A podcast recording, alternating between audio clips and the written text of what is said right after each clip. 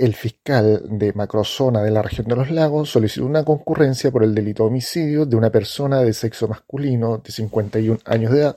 hecho ocurrido en el sector Estero López de la comuna de Calbuco. Conforme a ello, detectives de esta brigada, en conjunto con personal del Laboratorio de Criminalística Regional Puerto Montt, se encuentran realizando diversas diligencias con la finalidad de establecer las circunstancias de cómo ocurrieron los hechos, como de igual forma poder determinar la identidad del o los responsables de este delito.